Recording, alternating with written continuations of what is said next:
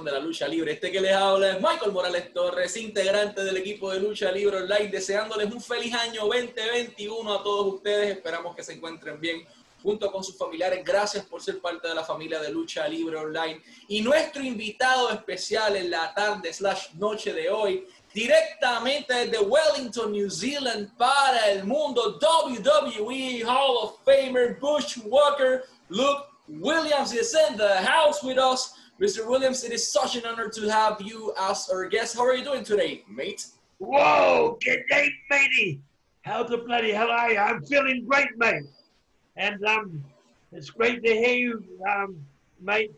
And and um, being online with all the Spanish people It's such an honor to have you here, man. Uh, thank you so much for your time. So before we start, I'm gonna say something in Spanish. This interview is being plugged in and brought to you by Bushwhacker Brand. So I'm gonna say this in Spanish. Para toda nuestra afición latina, esta entrevista está, trayendo, está siendo traída ustedes por Bushwhacker Brand, en donde podrán conseguir diferentes productos del señor Luke Williams, tanto camisas, fotos firmadas, Hall of Famer rings, eh, cinturones o campeonatos, eh, Christmas cards o tarjetas de Navidad o de Año Nuevo o de diferentes eh, festividades, videos personalizados de todo, solamente tienen que escribir al siguiente correo, es bushwhackerbrand at pm.me, pm.me para toda la información. Eh, y vamos a seguir constantemente mencionándolo eh, durante la entrevista. So, Mr. Williams, as I mentioned, uh, you're available at Bushwhacker Brand at PM. Now, before you start, Michael, before you start, I'm Luke, and um, that's it. I'm anonymous to Williams. With uh, the people and the fans out there, I'm Luke, the bushwhacker. Perfect, Luke. So we've been more comfortable oh, for Oh, Pastore. Los Pastores de Nueva Zelanda. You, you guys. Perfect, Luke. So let's start about your beginning in this industry. You have a humble beginning. Uh, you started in this pro wrestling industry in 1962, along with your uh, partner Butch Miller in NWA New Zealand when you were only 15 years old. Uh, how did you started in the pro wrestling industry, and why did uh, the Bushwhacker Luke decided to become a pro wrestler? Well, my, for a start, uh, Michael Butch didn't start till 66. Okay. 66 he stayed playing rugby. You know, he was a great rugby player in New Zealand. You know, that's the number one sport in New Zealand. As you if you've checked out in New Zealand, the All Blacks are one of the were the world champions for two uh, consecutive season, um, consecutive um, playoffs, and um, last year they lost. It's a very sad thing. anyhow, anyhow, mate, my next door neighbor was a bodybuilder. I was, I was, just turning 16. My next door neighbor was a bodybuilder, and and um, he went in a contest, a Mr. New Zealand contest, and in the capital city where we're from, Wellington. And um, he, he got placed in the contest, and the judge, one of the judges, was an ex Mr. New Zealand, come New Zealand wrestling promoter. And he said to my, my, my neighbor, he said after the show, he said, would you like to make some money with that body? Now my, um, my neighbor didn't know Brian, his real name, his name was Brian, Brian Ashby. He didn't know what he was talking about. And he says, as he's asked him how, he says, as a wrestler. And my neighbor looked at him. He says, anyhow, cutting long story short, the the, uh, the uh, judge said, come into come into the gym. It was a notorious gym. It was called Coolman's Gym. And we lived in a suburb of Wellington, Lower Hutt, which was six miles away. Anyhow, um, he said to come into the gym and that. So Brian starts going to the gym um, two to three days a week and he kind of likes it. Six months down, six months down the line, now this is about uh, late '61. He said to me, uh, "Come into the gym with me," you know. He said, and uh, see what we're doing there. Now I'm 170 pound wet. you know, I'm like I'm like that, mate. I'm like that. you were skinny Yeah, yeah, 170 pounds at five foot ten, or, or five foot nine at the time. And I started going to the gym. Now the gym was like the first Rocky movie. Remember that gym with the steam pipes rattling uh, for the steam room, and the, there was two rings in the place. There were boxing rings about a foot off the about a foot off the floor. The, floor of the rings were like hard as hard as the floor of my house, and um, and there was four ropes. The rings were 20, 20 um, feet rings inside the ropes, twenty foot ropes, and that and um, so I started going in the ring and pushing around with them. Now, the, the gym consisted of uh, two machines. Well, not machines, racks. A squat rack and a bench press rack. And there was the solid dumbbells laying around the floor, scattered. There was no racks to hold them. The guys just picked them up, worked out where they were, and threw them back on the floor. It was rubber matted floor. Anyhow, that's how the gym was. There was, there was solid bars everywhere. There was only plates at the bench press and the squat the squat rack. That was the only place where there was, you know, weights um, as in plates, steel plates. So it was an old hardcore gym, really hardcore. Anyhow, uh, a lot of um, Commonwealth, you know, the British Commonwealth, and that which they have the Commonwealth Games. It's a British thing, like the Olympic Games, but it's just for the British countries. A lot of Commonwealth boxers and amateur wrestlers come out of that place. So it was notorious in New Zealand. Anyhow, I pushed around with them for six months. Now, I'd only been to one wrestling match, live wrestling match. We had no TV these days. We never got TV to 1967. And then we only got one station which came on at three and went off at eight or nine o'clock at night, three in the afternoon tonight. Anyhow, so the wrestling, the, the wrestling was advertised by posters and maybe radio ads on AM with no FM stations. And so that's how it was advertised, posters in the towns. So I went to my first wrestling match and saw it. Now the second one was that was in the capital city, Wellington. Wellington Town Hall. And that was an old town hall with seating around on the floor. And then upstairs there was a balcony that came right over the seating on the floor. You know what I mean? Like the old theaters. And that and uh, the stage up front. So the ring was down here. So people could look down upstairs, could look right down on the ring. Anyhow, I went there the first time and saw the wrestling for, for the first time. The only thing I saw of American wrestling was in magazines, you know, in New Zealand, which was which was very few.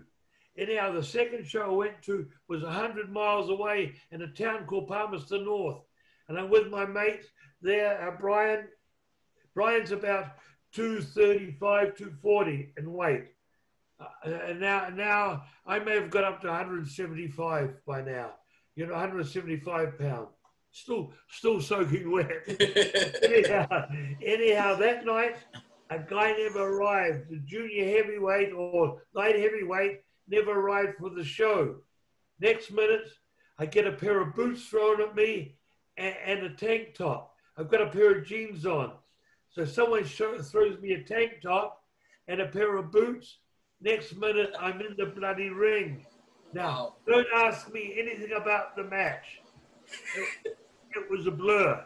it was a blur. Why it was a blur? You don't remember because you got hit on your head, or you don't remember because no, you nervous, mate, nervous, and that. And my first time there, hey, mate, that was 1962. How can I remember that far back? That's 60, uh, 1962, uh, 40, yeah, that's 60 years ago. Yeah, it's been a, it's been quite yeah, even, a while. Even, even for the, since I've been doing podcasts and um, interviews, you know, I could never remember. That match was blank. You know how you knew when you're nervous? Yeah, you, you kind of forget nervous, things. You don't remember anything afterwards. You're so nervous. You just want to do everything right. Anyhow, I was led through that match. Anyhow, that was the start of my uh, career And um, after that, I um, got some wrestling gear made and adopted the name uh, Gorgeous. My name was Ted Williams. Ted Williams. Ted Williams. I'll tell you the reason why it changed in a, uh, in a minute. But it was Ted Williams, and uh, I had long hair, and I was kind of gorgeous. So they named me Gorgeous Teddy Williams, and I became, and I, I was a heel fag in a country which was very macho.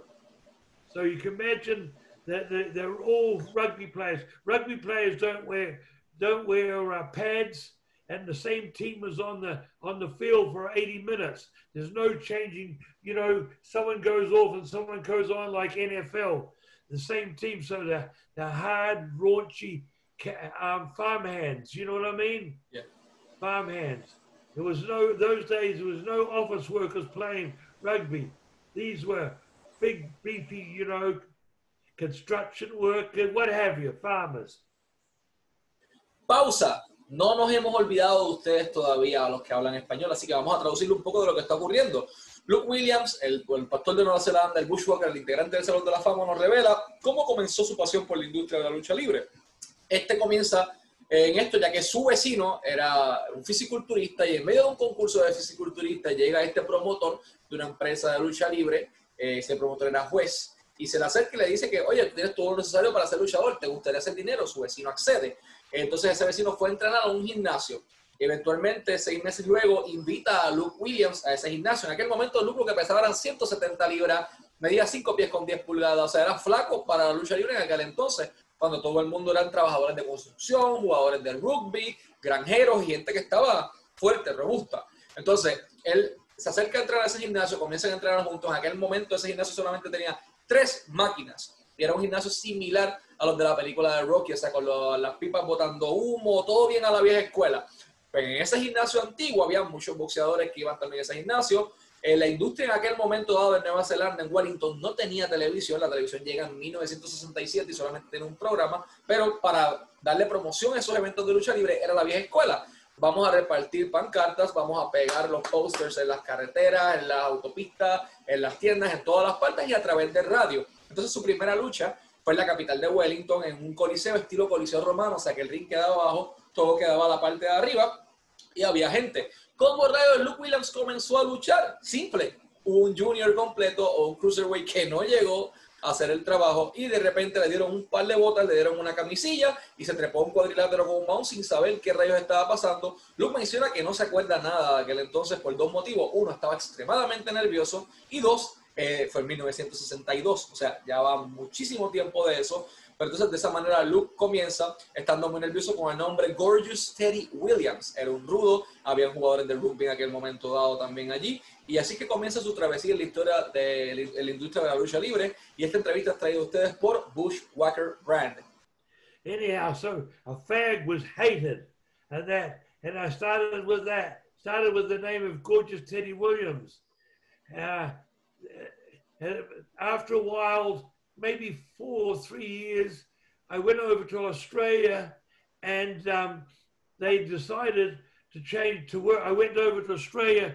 Jim Barnett came into Australia in 1985, uh, 1965. You know, you heard of Jim Barnett, right? Um, no, I don't recall Jim Barnett name. Maybe it's because I'm way too young. Yeah, Jim Barnett was the guy who got Ted Turner to put wrestling up on the satellite. Okay. 75. In 75. Jim Barnett was the promoter. He had part of Florida Championship Wrestling. He owned part of a lot of promotions around the states, from East Coast to West Coast. And a lot of his television was um, bicycled. You know, no satellite then, so it'd play here this week, and that tape would be bicycled over, and then Central America, Central US would get it a week later, and then the West Coast would be two weeks behind.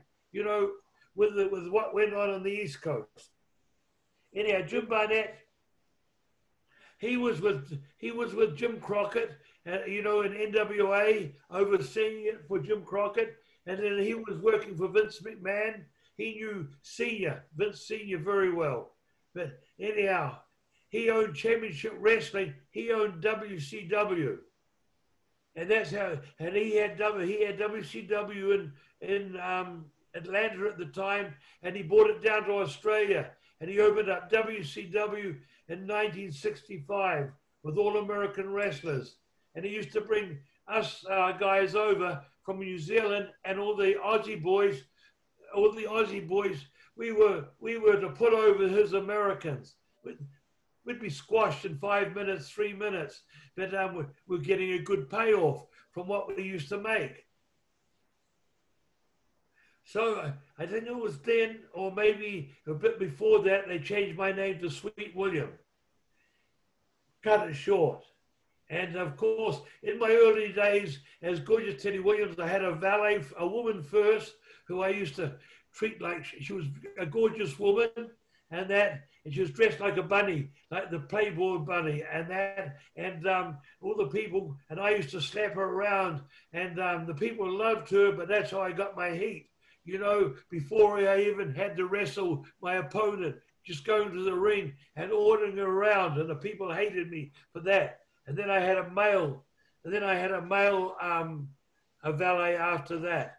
But uh, and then in 1966, Butch started in the wrestling for an opposition because he was still at rugby and that. But um, he was only lasted there maybe three months because the other opposition guy, he taught him, he taught himself. Well, you know, well, another Greek wrestler taught him, but uh, he re realized that um, over our side, by 66, we were running seven days a week, six to seven days a week in New Zealand, you know, just with posters and radio. Wow. And uh, so Butch come over there. And at that time, we would tag up. I was a bit heavier now. I'd work uh, with the promoter up to intermission it was amateur wrestling. And that there'd be about three or four amateur matches, and then we'd have right before intermission, we'd have a light light heavyweight um, light heavyweight match, and then after intermission, we'd have a heavyweight match. Uh, we'd have a heavyweight match, and then we'd have a tag, and then we'd have um, the main event. Now these were these were um, rounds mate. There were six, the eight, uh, eight six minute rounds or eight five minute rounds or six five minute rounds for a light heavyweight. And that maybe eight or six, but you had to do at least 25 minutes. The people would be pissed off and that, you know what I mean? Now the main event was eight eight minute rounds. Wow. Right? Eight now, minutes. How many rounds are we talking about in the main event? So you mentioned uh, eight, eight, eight, eight, eight rounds. Wow, for eight minutes. Either there were six minutes or eight minutes. Now, if the main event didn't do eight, six, if he didn't do six rounds, if he didn't do six rounds, and that the people would be pissed off. So if he didn't do 36 to 40 minutes in the main event, the house would drop the next time. So the main event had to be fit. You know what I mean? You had to at least go, you know, uh, six six minute rounds. You know, because there's eight rounds to the contest. So, um, and of course, you stopped and then you started. You stopped. So if you're getting heat on a guy and then the round came, the bell went, that saved the baby face. Then you'd have to start your heat again. You know what I am? You know what I mean by heat? Yeah, yeah, yeah, yeah. So um, that was that was that bloody style. It wasn't until Jim Barnett merged over to New Zealand in, in early 70, he come over and helped the New Zealand promoter that he made it 10 minute rounds and the matches just went 10 minutes. He got the American style wrestling. British style, we were doing British style wrestling, mate.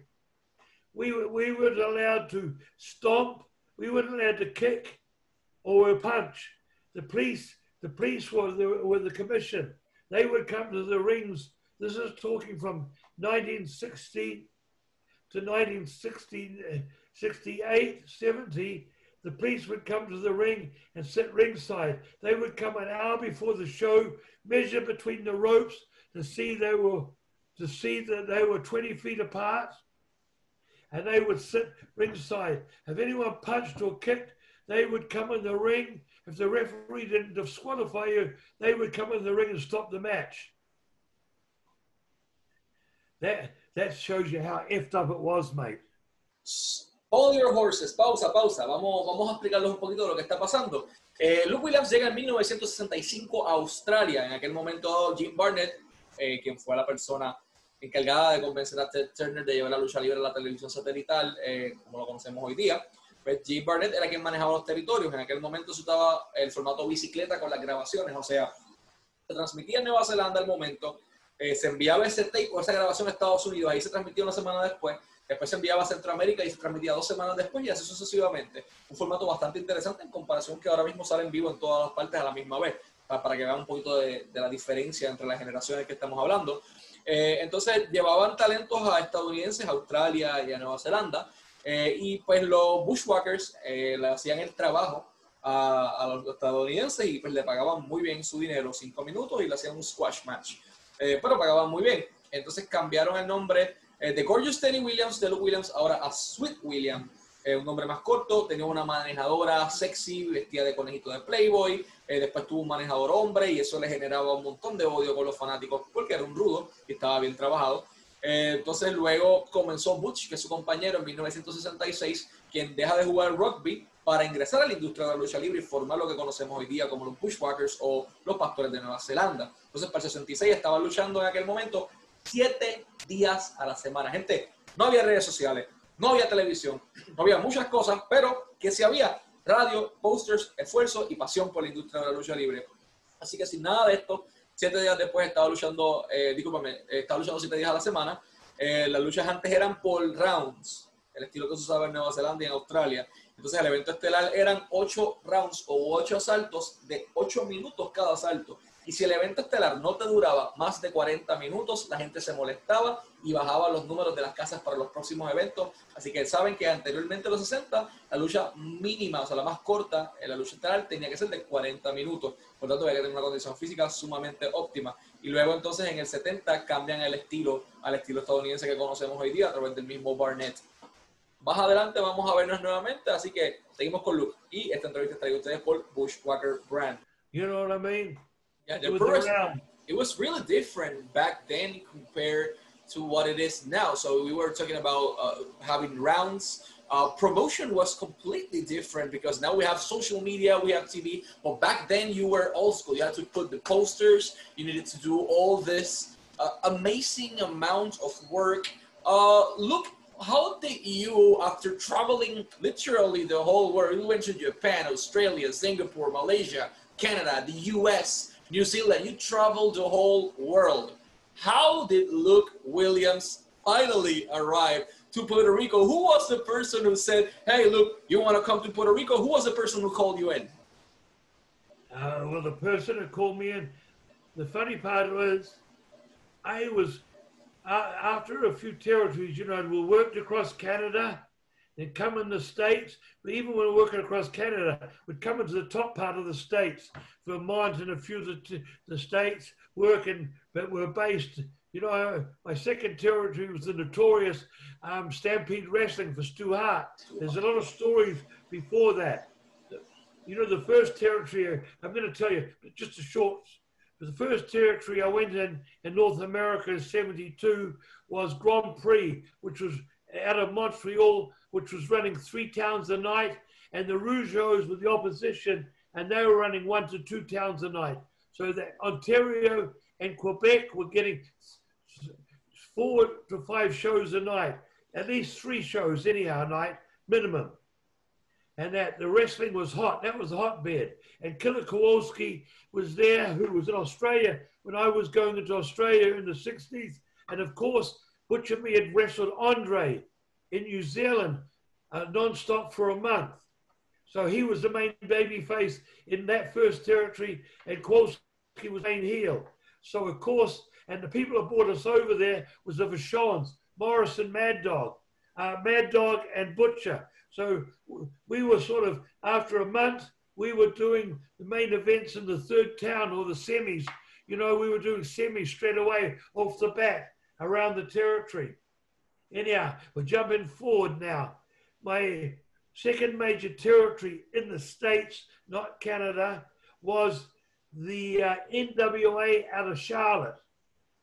NWA head office was in Charlotte and run by the Crockett's, Jimmy Crockett. Now, you, you must have heard of him, right? Yeah, Jim Crockett, yeah, of course. Yeah, and um, he was running the NWA, which was going all over the southern part of USA, the southern part.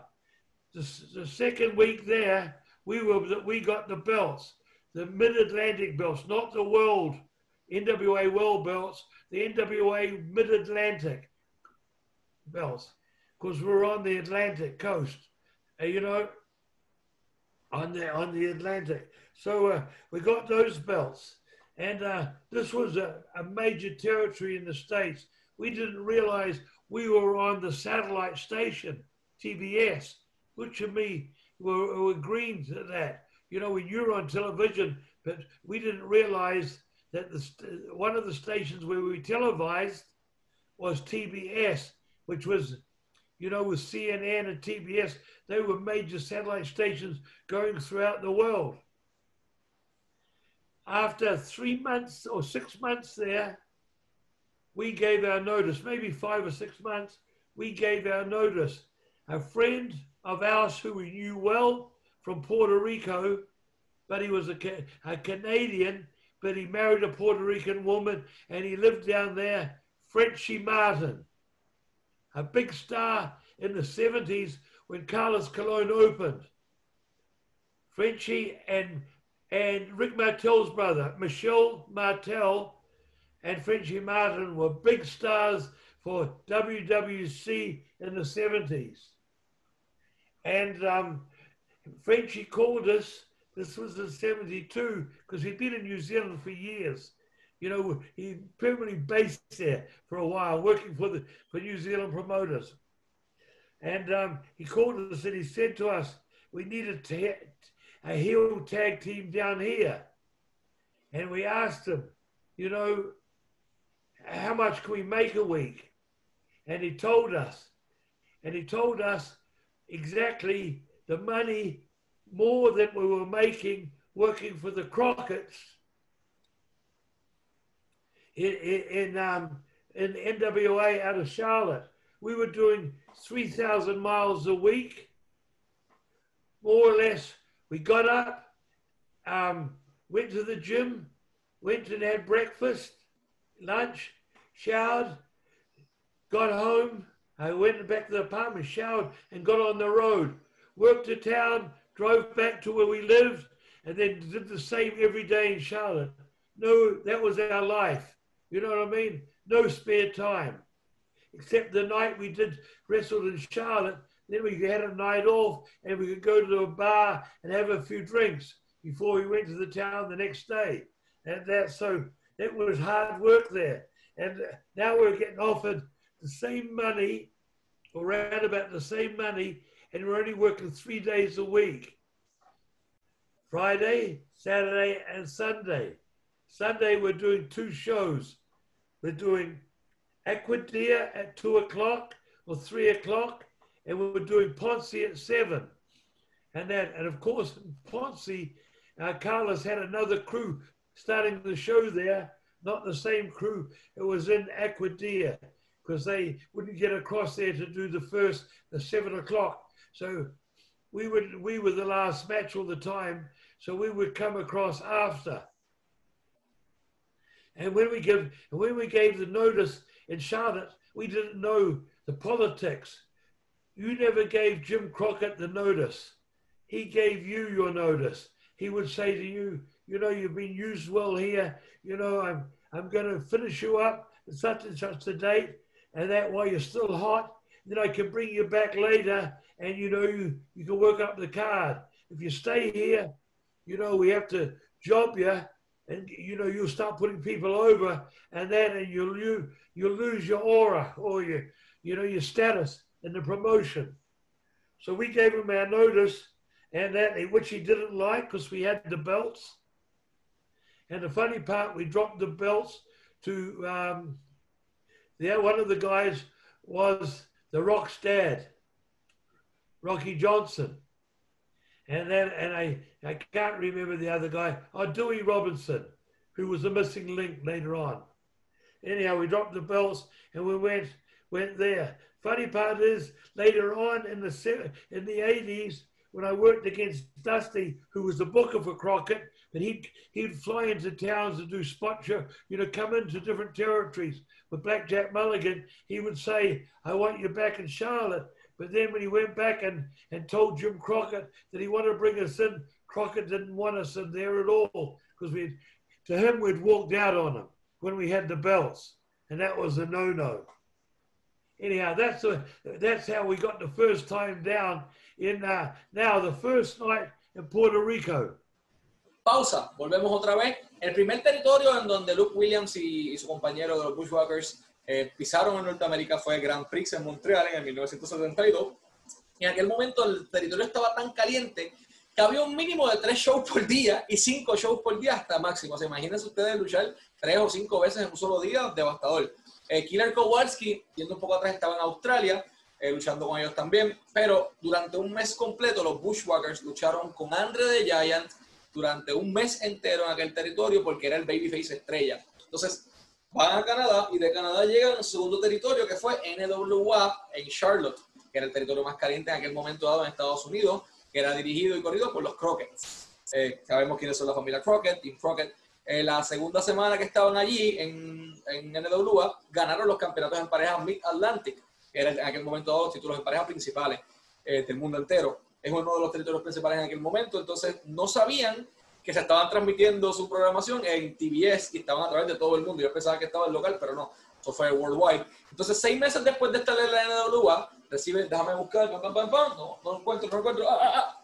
reciben una llamada y de repente los llama eh, Frenchy Marvin de Puerto Rico y lo llama Michelle Martel de igual manera, eh, que eran superestrellas acá en Puerto Rico en los 70, y llamaron y necesitaban un equipo rudo. Frenchy les dijo que iban a ganar exactamente lo mismo que estaban ganando para NWA, NWA hasta un poquito más, pero luchando solo tres días a la semana. Un oasis para ellos, ¿por qué? Porque ellos en aquel momento dado estaban recorriendo 3.000 millas a la semana, siete días a la semana con la NWA. Iban de su casa, donde están viviendo en, Charlotte, hasta otro pueblo de Carolina del Norte y daban toda la vuelta y volvían a la casa todo el tiempo. Tal vez tenían un día o medio día libre a la semana y no era suficiente, pues entonces trabajando por menos cantidad de días, o sea, tres días, ofreciéndole lo mismo, ¿quién dice que no? Eh, en aquel momento dado deciden dar la notificación a Jim Crockett. Jim Crockett se molesta, obviamente, porque tenía los títulos en aquel momento. Y pues pierden los títulos con el papá de Rock, Rocky Johnson y Dewey Robinson. Eh, después ellos lucharon más adelante con Dusty Rhodes, que era el booker de, de Crockett, y Blackjack Mulligan directamente intentó traerlos, pero Crockett no los quería por lo que hicieron con los títulos, que, que se iban a ir con los títulos. Eh, nada, en Puerto Rico en aquel momento dado habían tres eventos por semana, eran viernes, sábado y domingo. Los domingos específicamente habían dos carteleras, una en Aguadilla a las 2 de la tarde o 3 de la tarde y una en Ponce, al sur de Puerto Rico, a las 7 de la noche todos los domingos con equipos de producción distintos. Allí en Ponce, ellos luchaban las dos carteleras, eran siempre la estelar porque tenían que bajar de Aguadilla corriendo para allá, para Ponce, para poder llegar a tiempo a la cartelera. Entonces, este, eh, nada, vamos a seguir entonces con la próxima intervención. Nos vemos un ratito, gente. This was a big one. I never knew how Puerto Rico was. I heard it was wild. Frenchie had told me. but I didn't know how wild it was. So we arrived there on Thursday, went down to the office on Friday morning. Uh, oh, no, went down the office. We arrived there on Friday, went down to the office on during Friday. We're starting in Caguas, one of the worst towns on Saturday night. Now, this is in the old building in Caguas. I think it only held, you know, 5,000. 4,000. You, you, the new building inside building holds 8,000, doesn't it? The building in Caguas. Uh, Anyhow. I think it fits uh, around 8,000 to 10,000 uh, yeah. converted, yeah. Yeah, because the old building only hit about five, four or five, three, four or five, somewhere in that thing. Carlos said, your main event tonight, working against, we've done a lot of promotion on you because uh, he got footage and all that sort of stuff. And um, you could still, Puerto Rico, you could still footage and put it up because people in the rest of the country, US, wouldn't see it. If, if, if Crockett saw it they would go crazy, you know, because they they'd see what was going on in in USA, but you'd never see what was going on in Puerto Rico, and and that was that that was WAPA TV. Anyhow, he said, "I'm going to be in the lobby." This TV shows, a wrestling show started at eight thirty in Puerto Rico.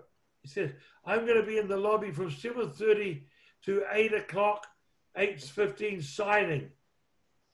for ticket signing photos for fans when they come in to buy tickets. He says, I've already advertised it last week that people buying tickets can get a free photo from me signing.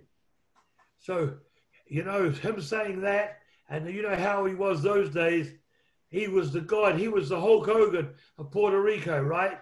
Yeah. This is 80, 81 or 80, and that 80.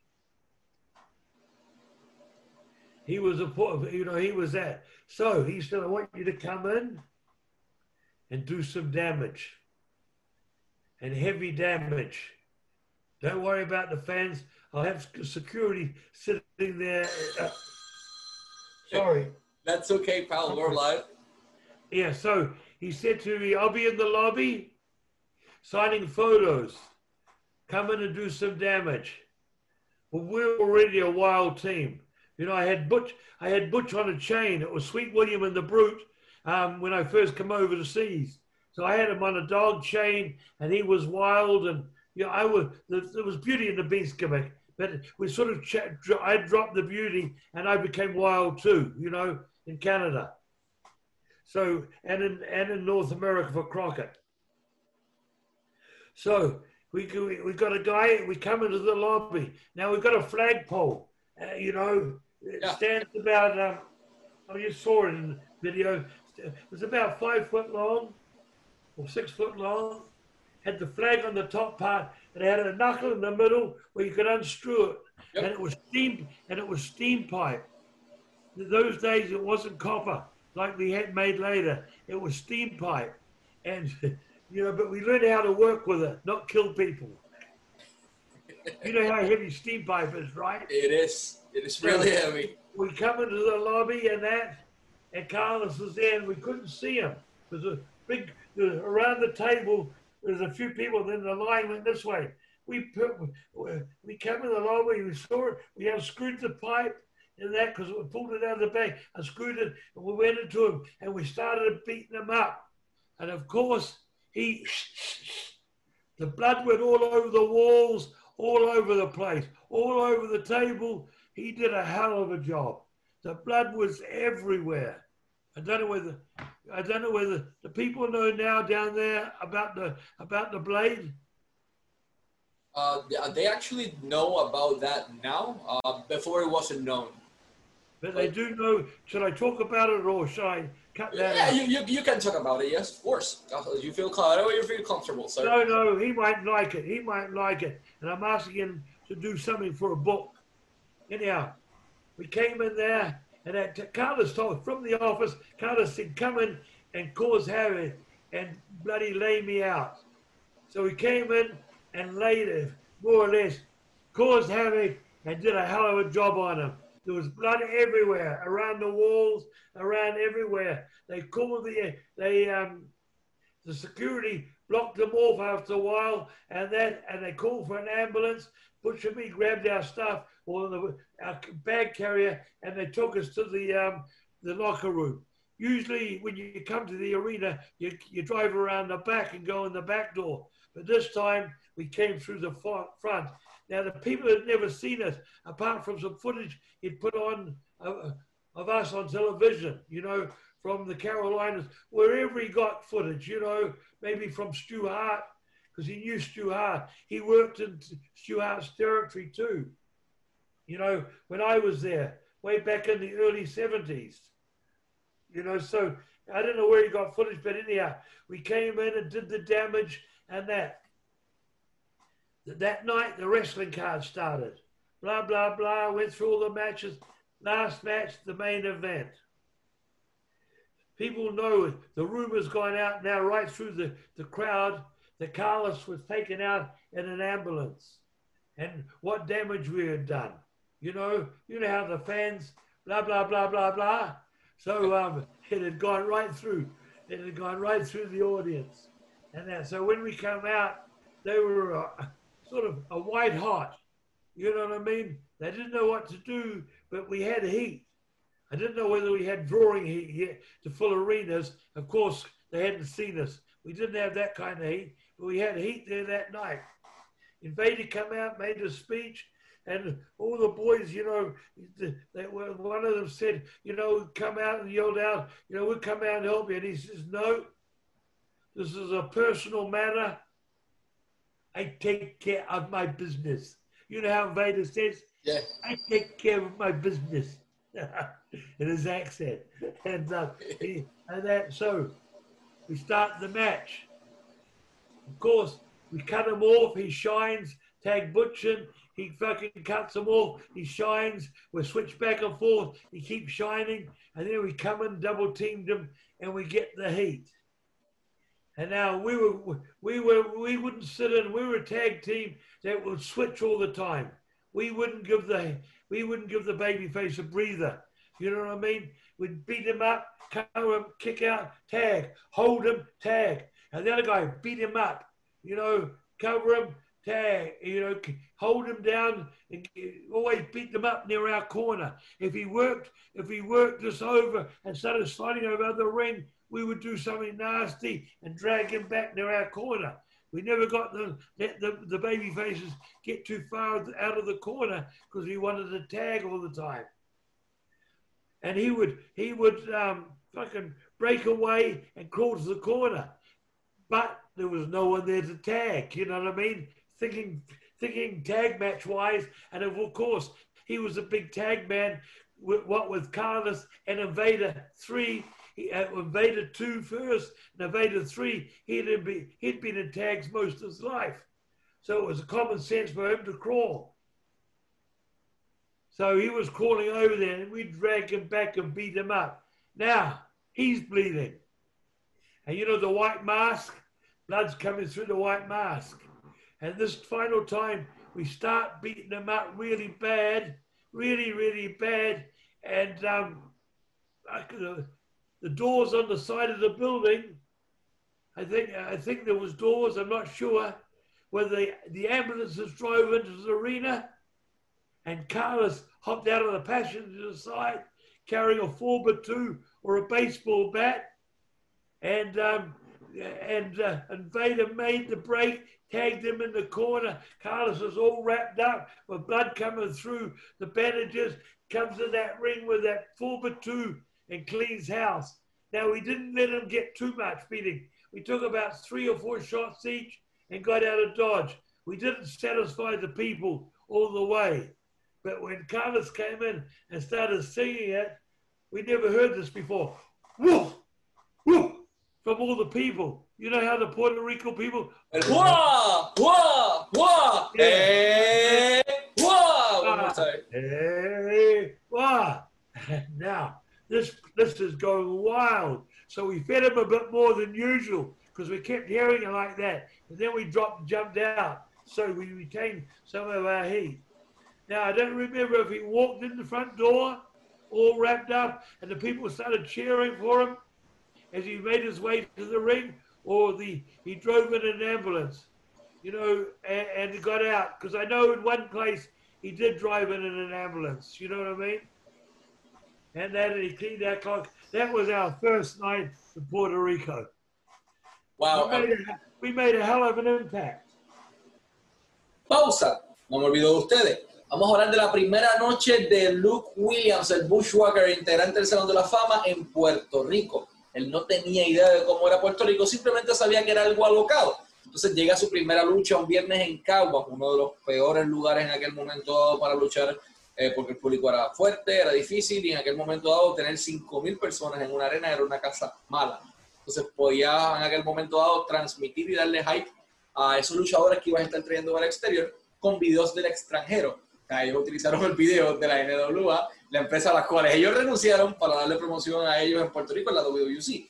Eh, en aquel momento todos los croquets estaban pendientes de lo que pasaba en Estados Unidos, pero ¿quién rayos iba a estar fiscalizando lo que pasaba en Puerto Rico? si se descubría en aquel momento se iba a formar algo chévere, algo malo. Pero nunca se enteraron. En ese entonces, eh, tú comprabas un boleto y te incluía una firma de, de, una foto firmada por alguno de los talentos. Pues en aquel momento dado, en el primer evento de ellos, estaban los Bushwhackers, los pastores de Nueva Zelanda, en Puerto Rico, en el lobby de Cagua, firmando fotos como cualquier persona. Y por ahí llegaba Carlos Colón, el equivalente a Hulk Hogan en Puerto Rico, la superestrella más grande eh, que ha pisado Puerto Rico.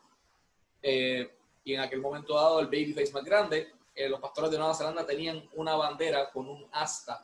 El asta en aquel momento dado era el material de mofle y no en cobre, o sea, era extremadamente sólido, así que tenías que cuidar que no mataras a alguien con eso en el transcurso. Y entonces Carlos estaba allí en el lobby y le dieron la paliza de su vida, lo dejaron ensangrentado, había sangre en las paredes, había sangre en todas partes.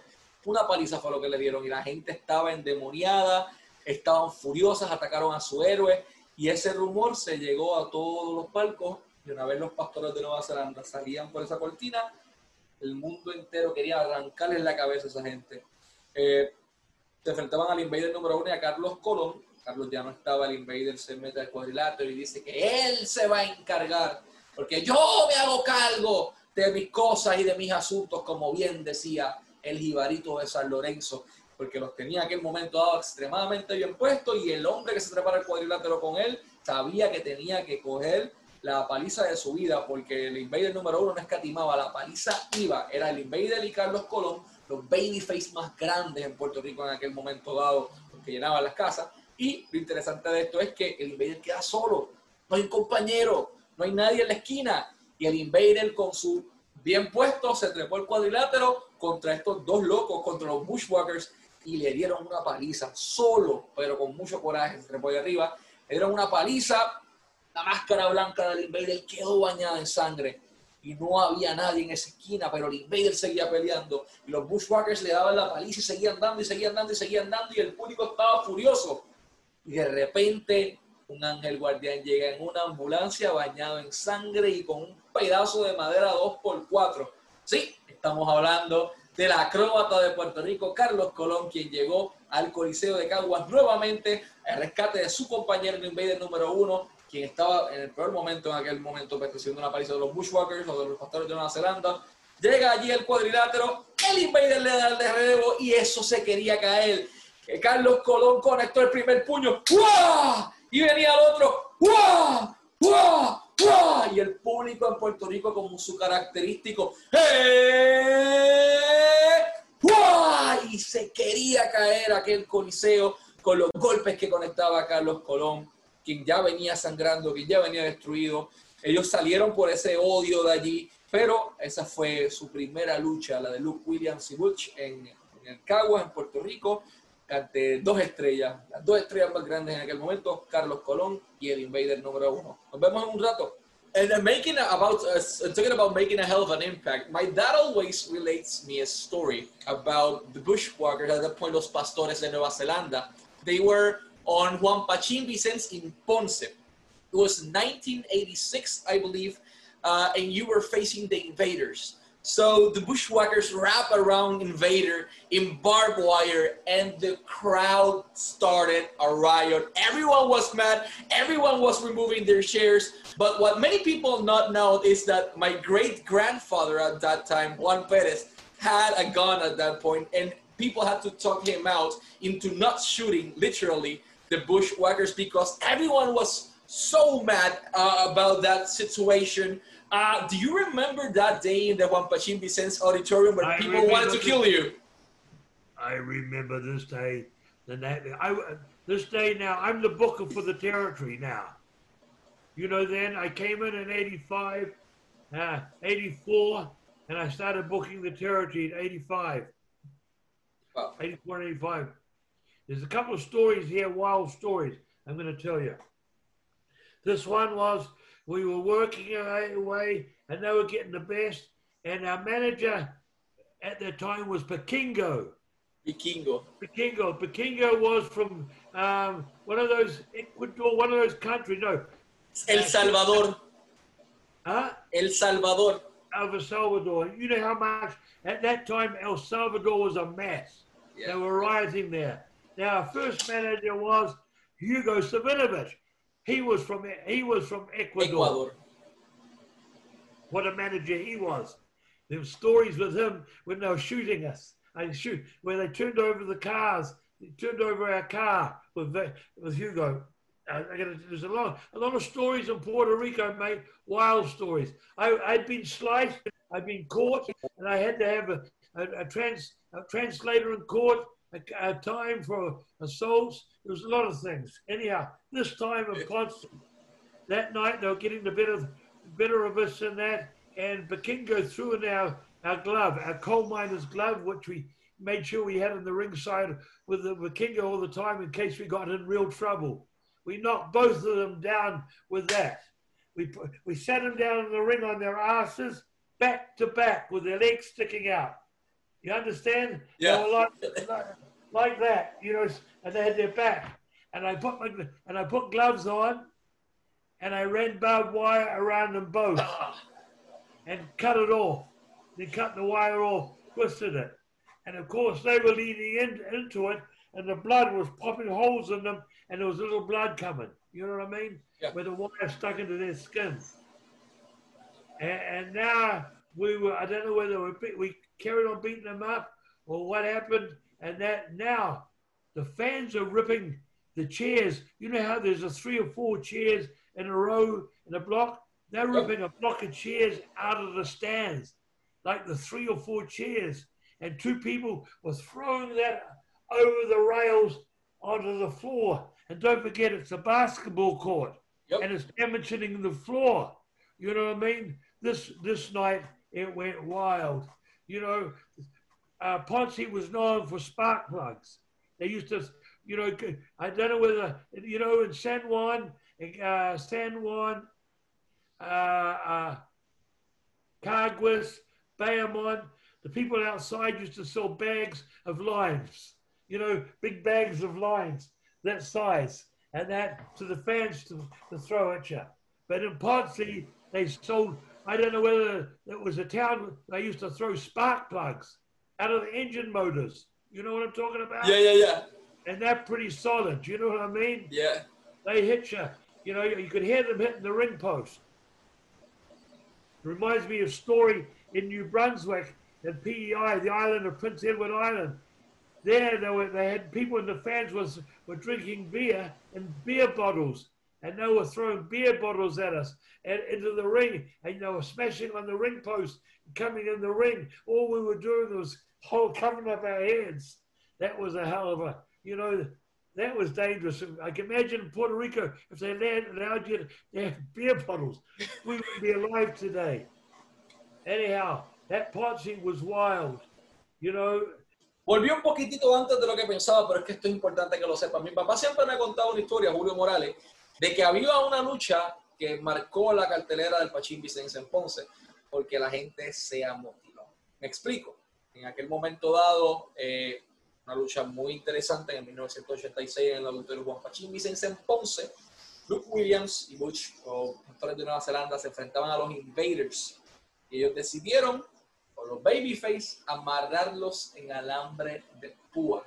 Los enrollaron, los dejaron ensangrentados y cortaron. La gente, yo soy de Ponce, la gente en Ponce en aquel momento era muy apasionada, eh, casi rodeando, a los- tocando los salvajes, y decidieron arrancar las sillas de la arena completa, de una, de una cancha de baloncesto, un auditorio, arrancaron las sillas y comenzaron a tirarlas allí. Y Luke Williams menciona que Ponce era conocido por bueno, Bayamón, San Juan y Cagua eran conocidos por lanzarles limones. En Ponce arrojaban piezas de motor. Duele. Pero esa noche decidieron arrojar sillas. Y lo que mencioné antes de esto fue una historia un poquito interesante y es que mi bisabuelo, eh, mi papá cuenta que él que tenía un revólver, eh, quería darle un, disparo a los, a los pastores y al mismo vikingo en aquel momento dado, que era el manejador de ellos, al igual que él, muchísimas personas en la misma condición estaban tan llenas de ira que estuvieron a punto de, de formar un motín allí y dispararle. Afortunadamente no pasó nada. Además de eso mencionó que comenzó a ser libretista en el 1985. Nos vemos un rato, gente. And that reminds me another story. We, Sunday night, and I don't know whether it was that Sunday night, that we we just drove out, and two hours after we drove out, or an hour and a half, that flood started, and all the hillside come down. 200 homes come down the hillside, took the bridge out, off, took the bridge out that used to run from Ponce on the highway to go back to San Juan. I don't know whether you, you know remember, or read about that. You read about that storm, a major storm of flooding they had. The whole hillside came down in Ponce, and we were lucky. We just got out of town when the bridge went down and everything. 200 homes. There was either 200 people were, were killed or 200 homes slid down the hillside. I believe it was Mameyes, the, the horrible tragedy here in Ponce. Yeah, that was a sad night because I remember we came back and did shows for that, you know, for the people, and that. But um, that was one of those. Ponce, uh, uh, um, Ponce was crazy, mate. Ponce was crazy, wild and crazy. I know I'm from Ponce, so that that's. Are you? Yeah, that. That, I, I know uh, the, the complicated where, things here. That's where Frenchie's Martin's partner, Michel Martel, you know, he, he got he got the heart punch in the ring from Invader, then went back to the dressing room, was showering to leave, and that's where he had the, the heart attack oh. in Ponce or in the car. He had a little bit in there, and he, and he either had it in the car or in there, you know, when he died. Michel Martel. He, he was a beautiful guy. Wow, I didn't know that part. I didn't know it happened in Ponce. So sorry to, to hear yeah, that. Think, it, uh, it happened there, or it happened in the car leaving Ponce. Wow. But, but that's how the, that's how the the heart punch got over too. You know what I mean? Yeah. Quoted that he killed somebody with it.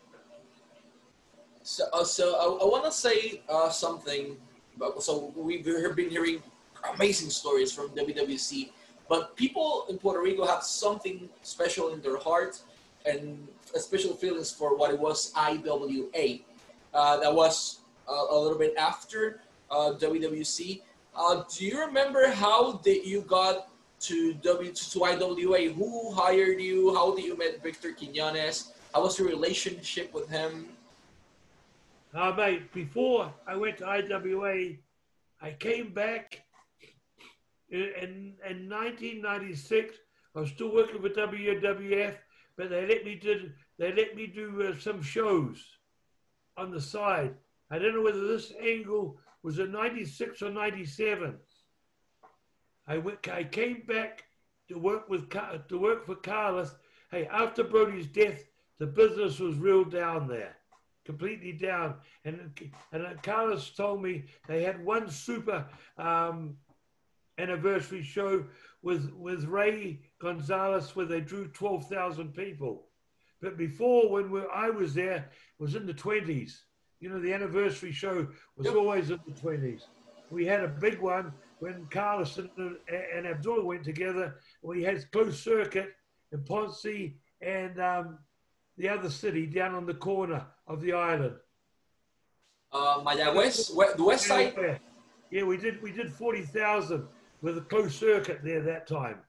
You know, with with I think we just did under forty thousand. You know, and that was in in 80, 84.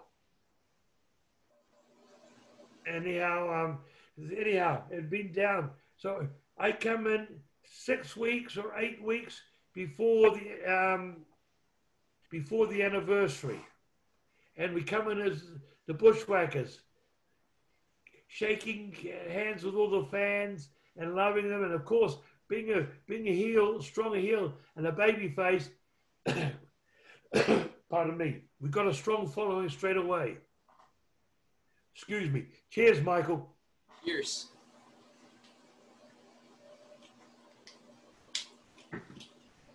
So we came in for one week, two weeks, the uh, or three weeks as the baby faces, and then we did something where we jumped on the invaders. I don't know. I can't remember how it happened. It may have been in a six-man tag.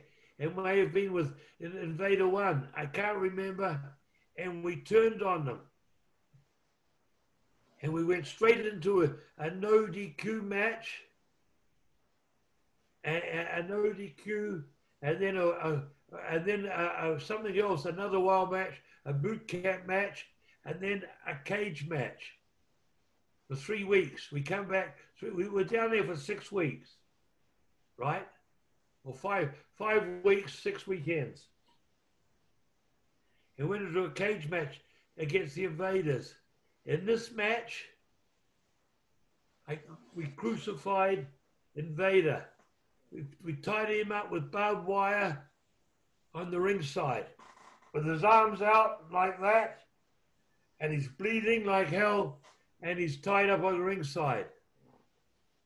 And then we went away for two weeks and that and did promos and all that. We came back to the mainland. Then we came down for the anniversary. Right? Yeah. Abdullah was on the same card that night. He'd come in and business had been bad all that time, you know. Now this is 217, I think, and it hasn't been great. Now this night, like we're sitting in the dressing room, Abdullah goes out before bell time and looks at the crowd. He says, fuck. He said, flip, flip. He said, yeah, I, I, gave I gave Carlos the wrong quote. He says the place is, uh, is getting jammed, packed, you know, and it hadn't been like this for, hadn't been like this since to Brody, you know, Brody. Even yeah. raided, he said they did 12,000, something like that. Okay, this night we're working a boot camp match with the invaders. No holds barred, blah, blah, blah. Anything goes and everything. Right? We haven't got Invader 3. We've got Invader 2 and Invader 1. We're, we are, I don't know what match. You know, main events always went at intermission, before intermission, or something like that, or, or intermission, or right after intermission. They're never the last match in in the big shows. You know, eh, in the um, shows like the anniversary shows or pay, or you know the the major big shows. Anyhow, lo and behold, that uh, I put I put something together great for this in the finish, it's a wild bloody match. Of course, because the uh, crucifixion and the blood and all that, the people are livid, white, and anything the invaders do, it's ooh wah, ooh wah. You know the same old gaga. Yeah. Any little, even a small punch. Anyhow, come to the end, a big comeback. We cut them off something backfired, and uh, butchers butchers on the apron or inside laying down in our corner by Vikingo with the flag. And, and um, the invader one gives me the heart punch. The people go bananas. They go banana, banana. Really wild, right? Invader 2 is in the ring. The referee goes down to count. A one. Butch throw a two. Meanwhile, this is going on. Butch is throwing the flag to invader number two. And before the referee gets the fucking hand down for the third count, Invader 2 whacks Invader 1 on the back. And Invader 1 rolls off me the people, the fucking people go quiet for that second, right? Quiet for the second. And then they start booing hell. Now I'm selling the par- heart punch. You know, I've got to be carried back on a stretcher to the dress- dressing room. I'm laying in that ring. Those people have come up. They come up. They're coming to the ringside, and security, being a, being in the for a, a major event, Carlos and Victor had a lot of Victor Quinones, uh, not Quinones, Jovica had a lot of security there, and they were fighting to hold back the crowd, and that. But but they had to make sure they got me back to the dressing room on a stretcher. So the hospital people come out, and that you know they try to get the secure the people crowd. Now Vader two is in the ring too, and he's he's he's never had heat like this. He may have been a heel somewhere in his life, but he never had heat like this. You know, when when the people riot there, I've had many riots there in the big shows. You know, hot ambulance matches where they've opened the ambulance doors and the fans have got in on top of me and Butch and ambulance matches, all that sort of stuff. But this night is running wild, mate. Cut along. Anyhow, finally they get me on a stretcher and they get me back to the dressing room. But people are going leaning over the guards and throwing stuff at me on the stretcher. I, I just remember I've got my head covered up. You know uh, what I mean? And that, and they get me. Now, I, I don't think there's half time there. There's one and a half hours between that match, into that match, and the start of the next match. I, I think they took a mission then. It was one and a half hours till they got the people settled down. It was crazy, mate. People, they had ringside seats, of course, you know, and ringside, I think they did, because all the big shows they did. But if they had bookings in advance, they were the ringside. So, and that, but um, the people from up in the stands jumped down. They come out of the stands down onto the, the field. It was so wild that night. But I got back to the dressing room, and I think the Invader, Invader Two, and Butch, they were they were lucky. They just had to run. They got me back to the dressing room first, and then those those two, all the security came back, and then and got those two back to the dressing room. But they could run. See, I was on a stretcher, so it was a slow job getting back. But I remember getting pounded with shit, you know. But that was a, and then I hear two after that the Invader two and Invader run, and one had a good run, you know, against each other for quite for three or four months. You know, around around the territory. But I was gone. Now, sorry, I had to put that in before how I got into IWA. Pausa, aquí estoy otra vez. Luke Williams nos habla de una tragedia que ocurrió en Ponce, en Puerto Rico, eh, la comunidad de Mameyes, que fue durante una tormenta, se deslizó una montaña entera y murieron cientos de personas. Eh, él habla que ellos pudieron eh, irse de Ponce a tiempo cuando eso estaba ocurriendo y pues eventualmente regresaron a Ponce a hacer unas carteras benéficas. Mencionó que a, a Mitchell Martel le dio un ataque al corazón en Ponce y pues falleció en su vehículo. De igual manera menciona que se van a WWF y entonces regresan a Puerto Rico, pero no regresan como los pastores de Nueva Zelanda, como esos rudazos que recordamos tanto. Regresan como The Bushwhackers, esta gente que va, los, los que llevaban y arrojaban alambre, arrojaban alambre de púa a la gente, que atacaban a todo el mundo, que el mundo detestaba, pues ya no son eso. Regresaron saludando a los niños, lambiendo a la gente, como baby faces, y e inmediatamente los compraron, quedó excelente.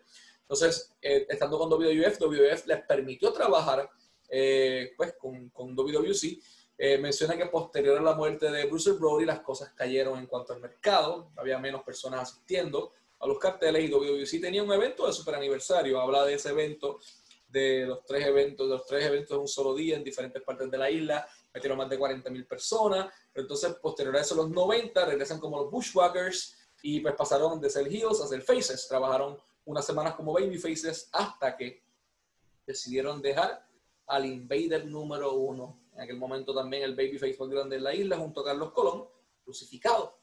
Lo dejaron crucificado y la gente quería matarlos a los Bushwhackers en aquel momento. Entonces trabajaron esas semanas como faces, atacan al Invader de esa manera, luego se fueron por dos semanas, regresan a Puerto Rico y los traen para una lucha sin descalificación, todo válido y la casa se llena inmediatamente como antes. Entonces, todo lo que hacían los invaders en aquel momento hasta el puño más mínimo, recibía un ¡Wow! porque la gente quería ver que les arrancaran la cabeza a los pastores de Nueva Zelanda. Entonces, Víctor Jovica tenía seguridad en todas partes en el público porque la probabilidad de un motín era enorme cada vez que estos caballeros se presentaban. Y la estrategia fue sacar a Luke Williams en camilla para que los fanáticos no lo intentaran matar. Eh, lo sacaron en camilla, entonces ya Butch y el Invader número 2 pudieron irse eh, caminando. Así que vamos ahora con la historia de IWA en Puerto Rico. Nos vemos un rato.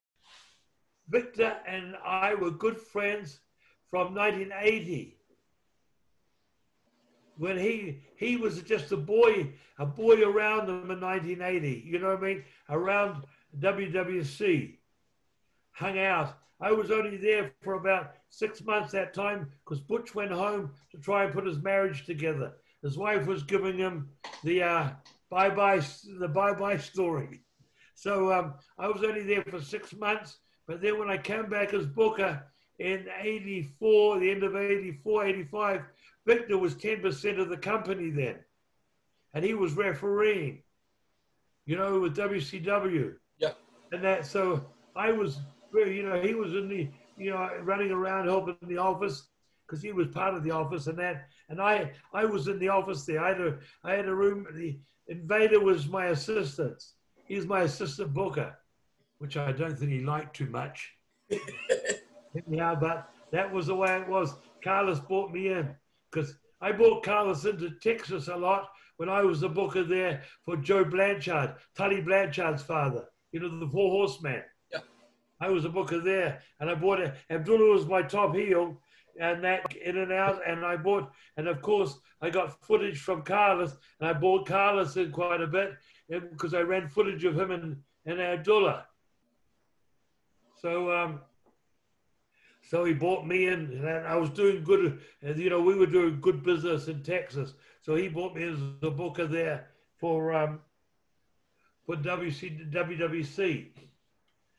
So I'd known Victor a long time, and Victor, after the Brody incident, Victor left that office, and that in '88, and he went to Japan, as you know, and he opened up. You know, I they opened up Wings first with a Japanese promoter a company called Wings.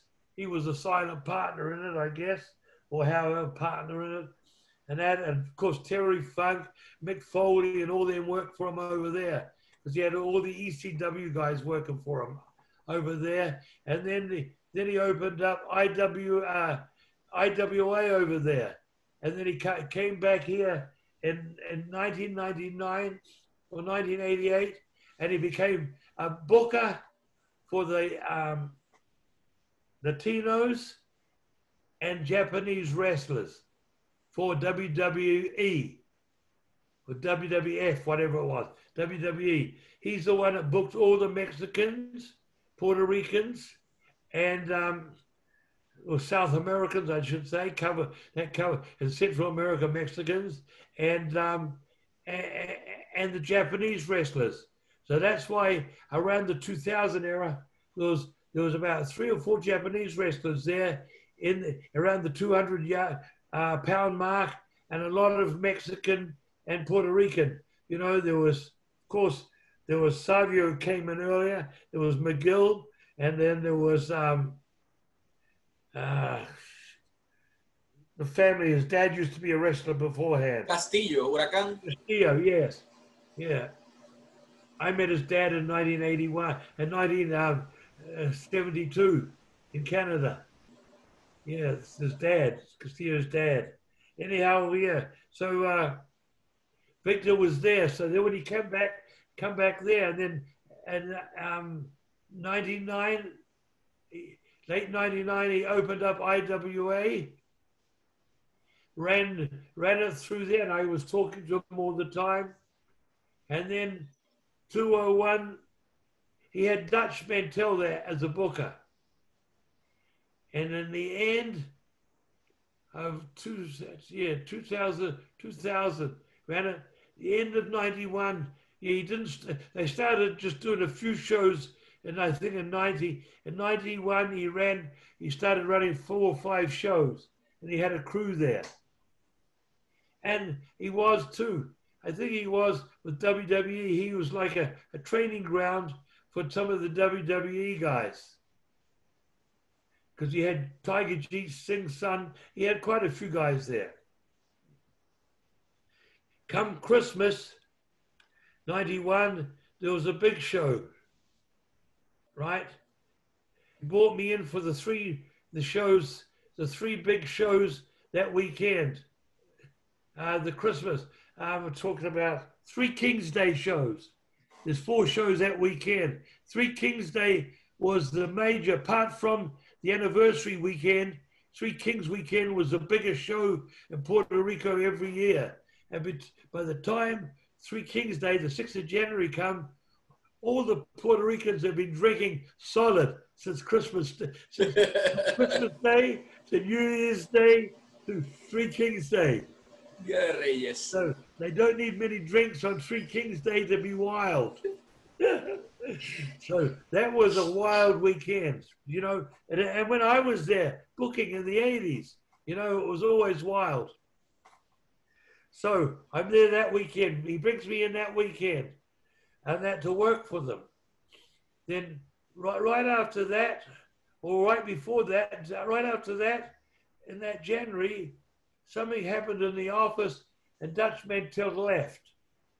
Left for a while, right? Left. And Victor brought me in straight away.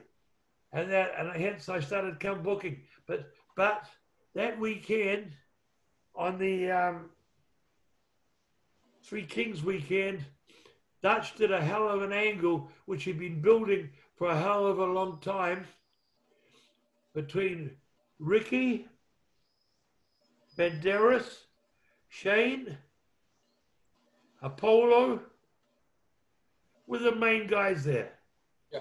Not with any of the overseas guys. They're all they're all baby faces, but they're all in a different field. None of them liked each other. They would fight each other for position. You understand? Yeah. And uh, I think Polo was more heel than a baby face. That he was a in the grey. But Shane was loved and Ricky was loved. And then that weekend, that's when um, he got them to unite. What's the word in unite? in, in Spanish?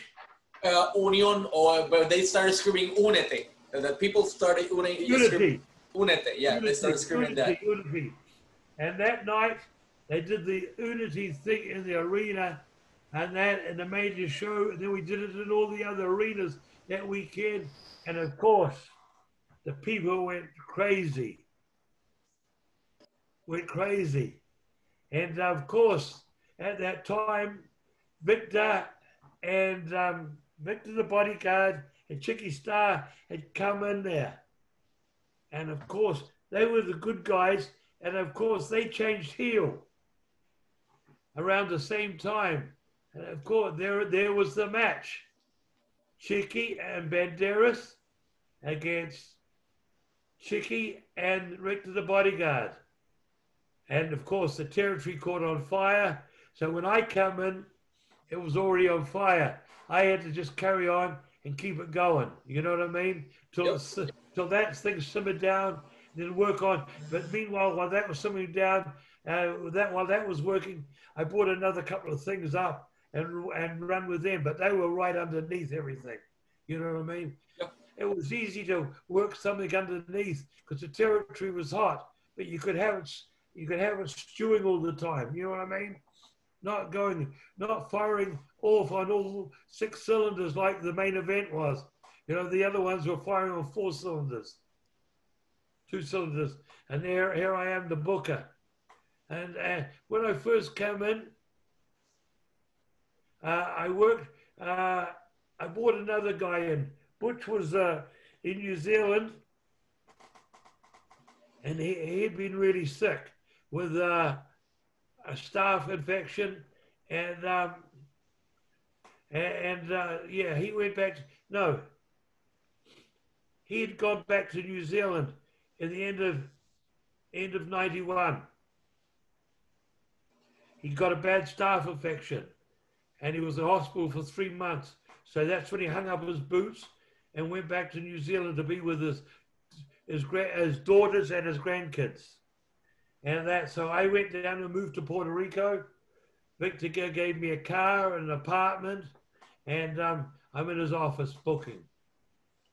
Aquí estoy otra vez con una pequeña intervención. Menciona que Víctor Quiñones y él eran muy buenos amigos desde los 80. Menciona que Butch regresó a casa en aquel momento dado para intentar solucionar su matrimonio.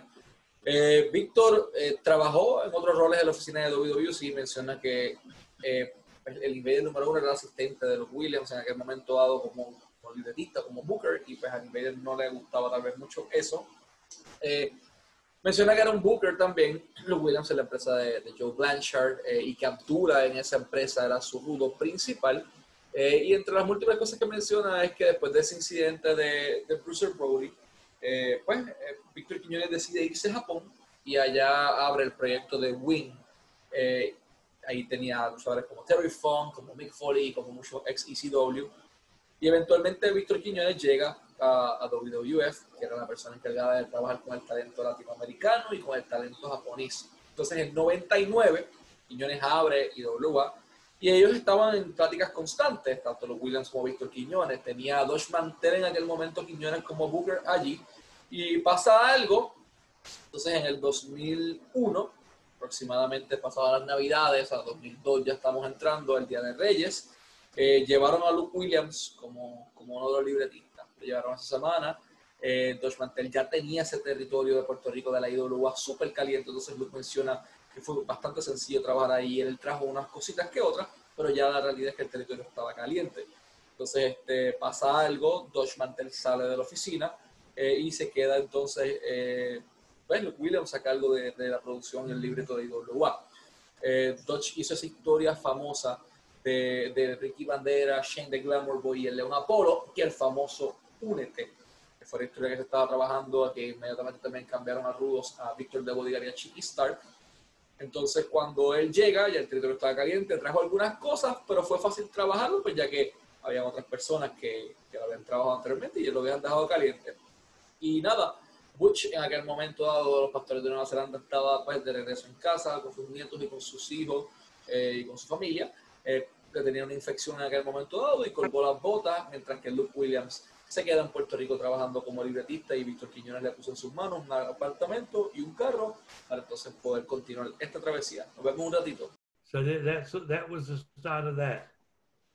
And I was right there, right till after he got, after his death, which was his death, sad enough, was the um, morning after a whole, after an anniversary show. And that night, it rained like hell in the stadium, and uh, we only had half an arena full. I think Victor was very disappointed in that, and um, I don't know was he party too hard or not. But um, you know, instead of having you know a big crowd there, the crowds weren't like they used to be. But a good crowd was 14 or 15,000 at the time. You know, 16,000, and that and um, there's baseball stadiums full without without without seating on the ground. You know what I mean? And uh, so uh, that night, the rain started at six o'clock, five o'clock, and it was coming in heavy, blowing in sheets, and it was blowing right into the stands. I think it was Bayamon. And we only had uh, the people in the stands and that were covered up. It didn't stop raining until about 9, 9.30. So the first matches were in the rain, you know, and it was, it was sad. And it was a disappointment of that night. And whatever. And, that, and, and in the morning, 8 o'clock in the morning, I got a call to say that he was dead. Now, I was living on the same street he had converted one of his homes on, in Carolina, and he was living in Carolina too at the time. He had converted one to his home and one to a house, which he put a, a house to his office, and I was living upstairs, which he'd built upstairs, an apartment. So I got that I got that call, and of course I went down there, and he was dead, dead in his bed. Sad. Volví un poquito antes de lo que pensaba. Eh, este, Williams nos habla del, ¿verdad? del lamentable fallecimiento de Víctor Quiñones, el dueño de la IWA en aquel momento dado. Menciona que la noche anterior llovió mucho una casa no muy buena en el estadio en Bayamón, pues por la lluvia que empezó a las 5 de la tarde. y se acabó como a las nueve y media. Entonces las primeras luchas fueron bajo agua. El víctima estaba tal vez del mejor ánimo. No sabe si es que se fue de fiesta demasiado tiempo o qué fue lo que ocurrió. Lo que él sí sabe es que lo llaman a las 8 de la mañana para informarle del lamentable fallecimiento de su jefe y de su gran amigo, Víctor Quiñones. Él vivía en la misma calle que él. Víctor Quiñones puso un apartamento eh, para él en esa misma calle, uno de sus edificios. Y bueno, Luke menciona que él llega allí y se queda sin palabras. Este, cuando llegó estaba Víctor Quiñones lamentablemente muerto en, en su cama. Eh, nos vemos dentro de un rato para contar lo que viene ahora. Really, really, really sad story because people love uh, Victor Quiñones, even backstage and everywhere. Uh, let's talk about uh, pro wrestling today. I mean, if you compare uh, the last, uh, for example, the 80s houses, you mentioned 20,000, 18,000, 16,000.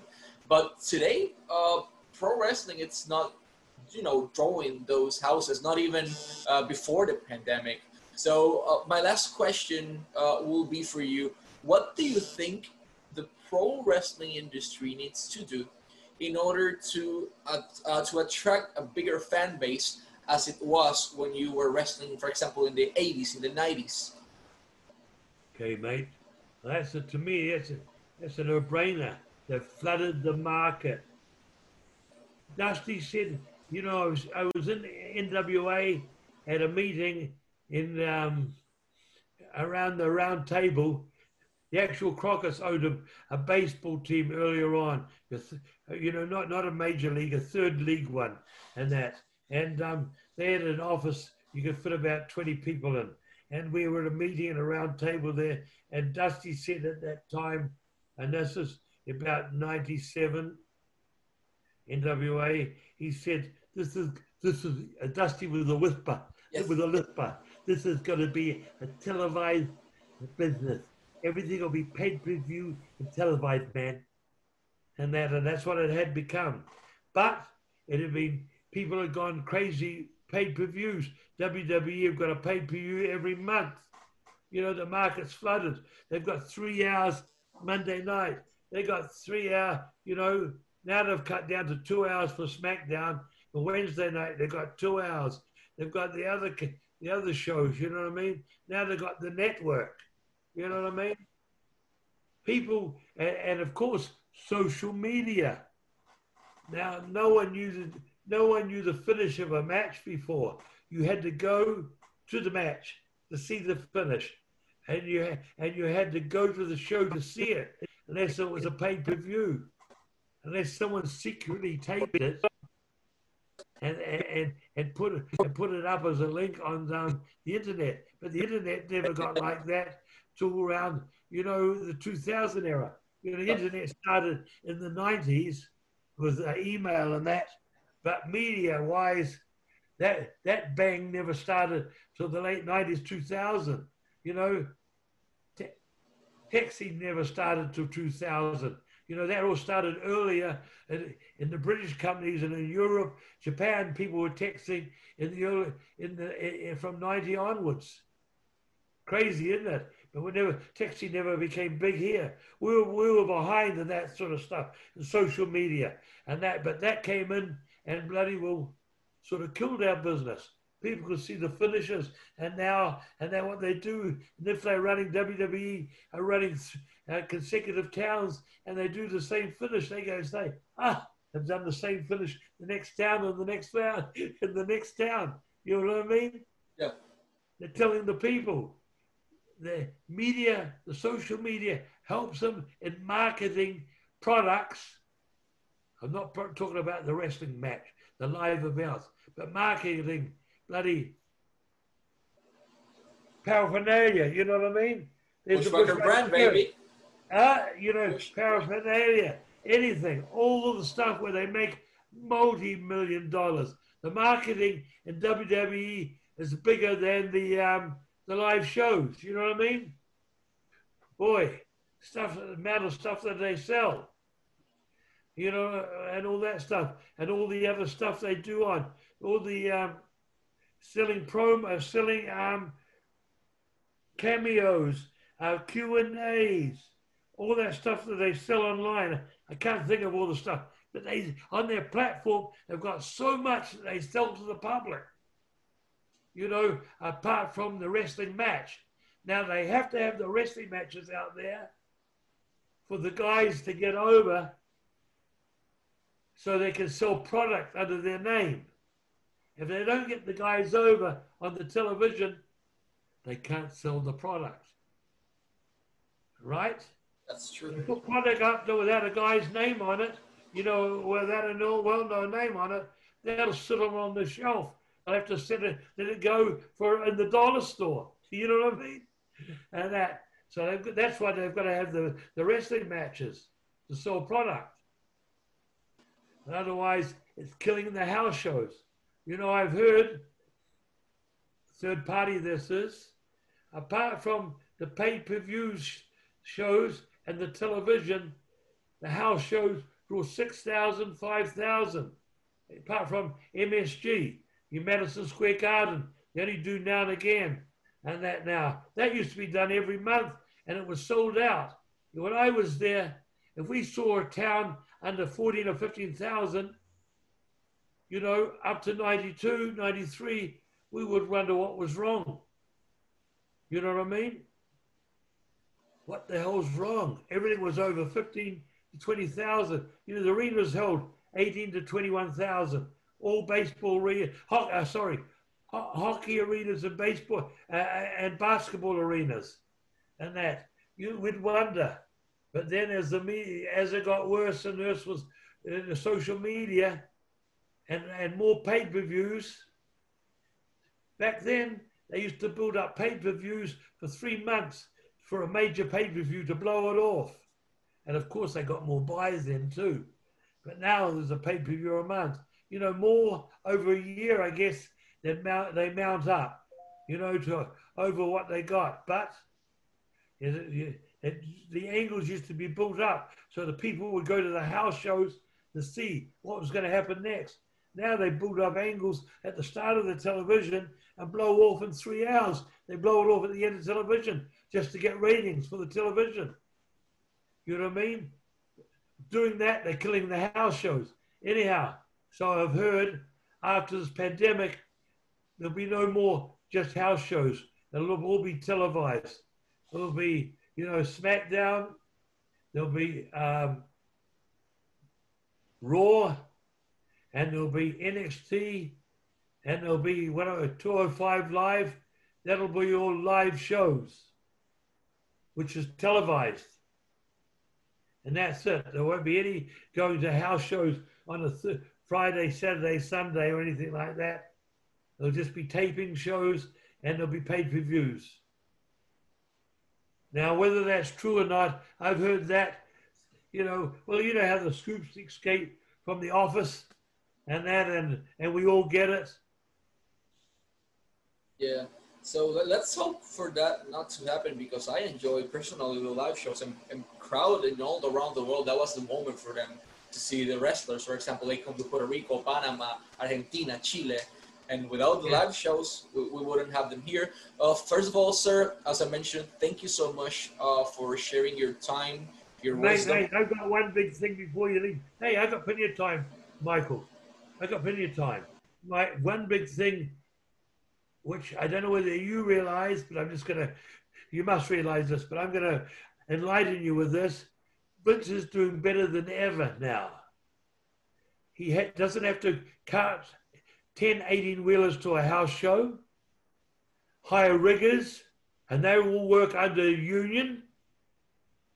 He doesn't have to do that. He's just moved everything to the Sun Dome in, in Tampa now, which was a baseball court, much bigger than the basketball court he had in Orlando. And you've got to remember, these shows on, um, like he's got them, all those screens, now people from all over the world can buy tickets and see that show. Before going to the house show, you're only getting the people in that town and surrounding area. Now, at that at that television, all these television tapings apart from NXT, these people are buying tickets, and I'll, I'll let you know what the ticket prices are for those little screens. The cheapest is forty dollars. The the highest is in the two fifties. The average ticket price is one fifteen. What I've been told for that little screen. But how is getting that prices? Because people from all over the world are buying now. You know what I mean? Not just one market. And they're tuning in to watch Raw and NXT. So, and of course, they've got how many billion people in the world? So it's wide open. That's why you can charge those prices. And now he, he hasn't got another setup, mate. He doesn't have another setup till till April, when he has to get out of that building for for baseball season, because that's when the Rays, you know, Tampa Bay Rays play. so he's got. Um, I guess he has a, you know, for WrestleMania and that. Yeah, or no, or no, he's WrestleMania is going to be in the ballpark in Tampa, Raymond James Stadium, where the Buccaneers play. And of course, that's going to be there. So you'll have a setup there. You know what I mean? But apart from that, everything's in that building. And, and a third of the talent, I'd say, that he's got now lives in the, the Florida area. So there's near, nowhere near airplane flights from all over the country to um, the venue, you know? And no hotels. Yeah, yeah, yeah. Well, the ones that have to to to, to uh, drive in, you know, the ones close that have to drive in, you have to get hotels for those. You know, if they're over hundred miles away or two hundred miles away. But you know, he's got it. Hey, it's one hell of a deal for him. Hey, he's a smart man. Best thing is that he's he's not spending as he spent before. He has this incredible, huge TV deals with USA, with Sony India, with Fox, uh, with Fox Sports, with uh, they recently reached a deal to South Korea. So this is what's plugging in and what's uh, keeping them and their economy even better. Less uh, spends, they made huge cuts. They are working with like uh, a third less of the staff they had before. Uh, that that's that's some savvy businessman. It's really yeah. savvy. And I, I'm going to say something, Michael. You know, I'm a WWF man, a WWE man, but you know, it's not like. And this is one thing I'm going to, you know, maybe scratch some people's, uh, piss some people off. The characters are there are not there today, but he's building them now. He's starting to build a few characters there. But in, in the in the classic days of the 80s and early, early 90s, we were all characters, and we all stood out like sore thumbs. Imagine if we had merchandise heavy out today, like we like the new guys have today. It'd be, we'd be making a fortune. You know what I mean? But yeah. today, they're all great athletes they're all great athletes, good bodies, good wrestlers. But as I said, you know, he's going to, they're building more characters there anyhow. Because that characters um, increase the merchandise sale by a long way, by a long way. And that, and uh, it's great to see the, it's great to see him building characters again. And they're, they are for, you know, and, and another quote before we go is uh, today, to me, the people come to see the cavalcade of superstars do death defying moves. I don't think they come to see so much, they don't come to see the winner, you know, the good guy beat the bad guy. But back in the heyday, people bought tickets to see the good guy beat the bad guy. And of course, people, and uh, for instance, people bought major tickets to see Muhammad Ali get beaten because he was great with his mouth and the people hated him. So they wanted to see him get beaten. Now, same in my day. And that even in the start, in that the heels got heat. You know what I mean? In the, in the 80s, or the 70s, I don't know, we got heat. Even as Puerto Rico, Yeah. you know, they, they we filled the ballparks because they wanted to see the invaders or Carlos beat us, pin us, beat us up, and kick our ass. And that, and we sold major tickets, and that, and that's how we filled the arenas those days. Today, I think it's more of the just wanting to see the cavalcade of all the superstars, and they're doing crazy moves. You know what I mean? So it's less pro wrestling and more uh, wrist moves. Uh, people. Yeah, boy. Yeah, you know, I, to me, I don't know whether they get the longer longevity, like or longevity, whatever whatever the word is. Longevity. Like the boys get in the longevity, like you know, this old dinosaur here, still getting in the the squared circle. But I'm not flying around or bumping everywhere. But I'm doing what I do best: a lot of arm swinging, ass kicking, and head licking. and you've been you've been here for for seven different decades. So you have 60s, Yeah. 70s, 80s, 90s, 2000s, 2010, and now 2020s, and you're still Yeah, but here. I'm entertaining the people, you know what I mean? But that's in indie shows. But uh, you know, but I'm doing a lot of uh, I'm doing a lot of um, you know signings and conventions and that. Not while the pandemic's going on, and I and I don't think it'll be right for a long time. This this um, Zoom and Facebook Live and all this sort of stuff, you know, will be going on for a long time. and so far it's working. I want to say something in Spanish before we go. Bushwhacker Brand. It's Bushwhacker Brand at pm.me para las camisas de Bushwhacker Brand, como la que tiene Luke Williams puesta en estos momentos. Cameo.com slash Luke, uh, Bushwhacker Look. De igual manera, pueden conseguirla en Bushwhacker Brand at pm.me. Eh, fotos autografiadas, tarjetas de diferentes festividades, Hall of Famer rings, títulos, eh, secciones de respuesta, Hall of Famer rings, but that's the original one. Uh, WWE Hall of Famer Bushwhacker Luke. Sir, as I mentioned, it's been a huge, huge honor for us having you as our guest. Without disrespect to the rest of our uh, guests, but this is this has been highly probable one of my top three favorite interviews of all time. So thank you so much for your time and your wisdom, sir. I've made Michael appreciate it very much, and I've got a lot of more stories to tell about Puerto Rico on the road. We'd have to get to them another day. We And will get forget, Facebook, Twitter, Instagram, Bushwhacker Luke. Go it, folks. Love you guys. Y aquí es donde se prendió la cosa. Eh, este nos habla sobre la influencia, de la, la influencia de las redes sociales y que se sepan las cosas hoy día.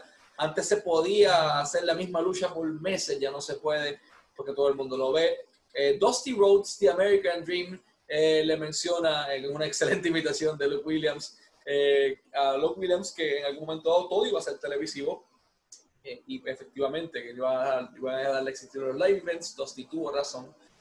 Y encima de eso nos dice que el negocio está saturado. Habla de la cantidad de horas que produce WWE en el WWE Network, de la cantidad de contenido que se produce, habla de, de lo saturado que también está el mercado de las redes sociales, pero como también les está ayudando a la venta de mercancía y las cosas buenas que trae pues, esta modernización. Antes las arenas estaban abarrotadas en sus tiempos, ahora no estaban tan llenas antes de, de llegar la pandemia, pero este, sí estaban vendiendo más mercancías y tenían más fanáticos, que tenían gente de todo el mundo. Entonces eh, nos da una exclusiva y es que hasta donde le dijeron a Luke Williams, de la misma WWE, no va a haber live events después de la pandemia. O sea, solamente van a ser eventos televisados y esto nos está diciendo alguien que es un integrante del Salón de la Fama, que trabajó para la empresa, que tiene contacto directamente con ellos. Así que Luke Williams nos informa que no habría live events después de la pandemia, o al menos ese es el plan hasta este preciso momento. En adición a eso, nos habla del traslado del Thunderdome al Amway, del Amway Center al Tropicana Field y lo impresionante que es con su equipo, la cantidad de dinero que Vince McMahon se está ahorrando, que es un hombre inteligente, eh, pues durante toda esta pandemia, en gastos como aviones, entre muchas otras cosas. Eh, menciona que los boletos, el costo promedio para asistir son más baratos, empiezan en 40 dólares y el promedio son 150 eh, entre los boletos. Confirma que WrestleMania 37 sería efectivamente en el Raymond James Stadium en Tampa, como se ha estado reportando en Lucha Libre Online. Y habla también que, vamos a decirlo de esta manera, que con los cortes de los gastos que se establecieron en el negocio, específicamente el WWE durante la pandemia. Eh, menciona que WWE necesita construir más personajes porque pues la gente ahora paga para ver superestrellas haciendo movimientos riesgosos o de define como él dice eh, y no pagan por, pues vamos a decirlo así, ver al bueno pateando el trasero al malo, pero que si crearan más personajes serían una máquina de mercancía muchísimo más grande. Queremos agradecerle a Luke Williams por esta oportunidad enorme que nos acaba de brindar y a Bushwhacker Brand por eh, concedernos esta entrevista. Michael Morales Torres para la marca número uno de lucha libre y combat sports en el mundo, Lucha Libre Online. Too sweet, baby.